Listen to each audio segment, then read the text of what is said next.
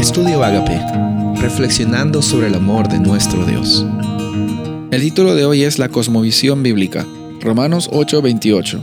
Y sabemos que para los que aman a Dios, todas las cosas cooperan para bien. Esto es, para los que son llamados conforme a su propósito.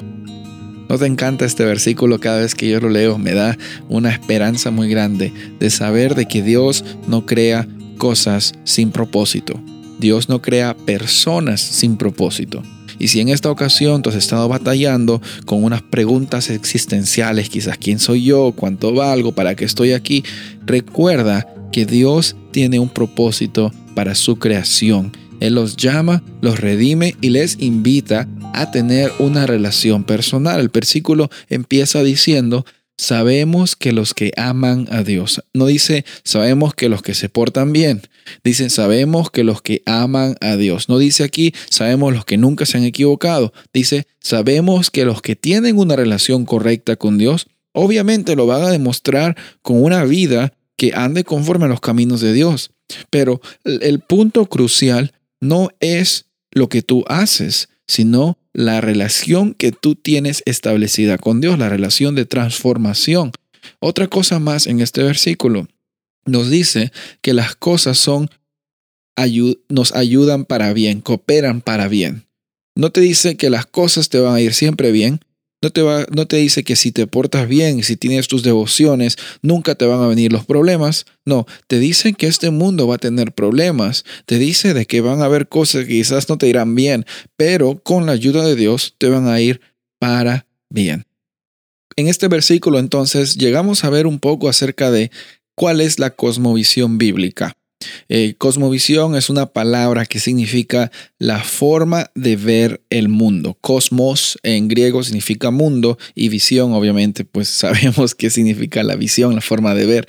Entonces es una palabra que significa la forma de ver al mundo. Todos nosotros tenemos una cosmovisión, una forma de ver el mundo que se define por el lugar donde naciste, el idioma que hablas, la condición sociocultural de tu familia, cómo te trataron, los traumas que tuviste o no tuviste, los logros que tuviste, tu personalidad, la genética, etcétera, etcétera. Definen mucho tu cosmovisión.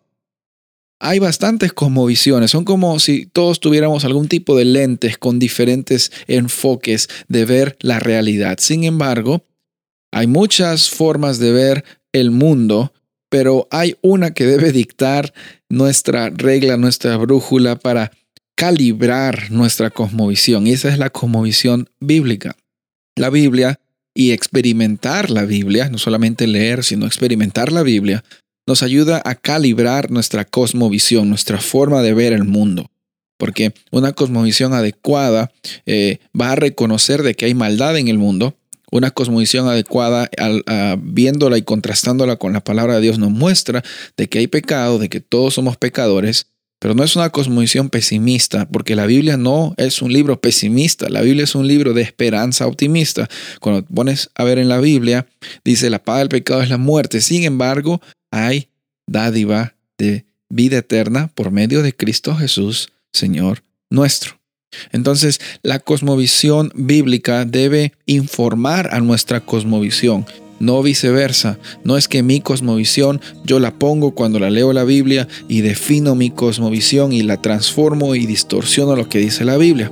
La invitación de hoy es que recuerdes este versículo. Tienes un propósito, eh, que tu, tu forma de ver este mundo involucre a un Dios que siempre está dispuesto a transformar todas las cosas para tu bien. Soy el pastor Rubén Casabona y deseo que tengas un día bendecido.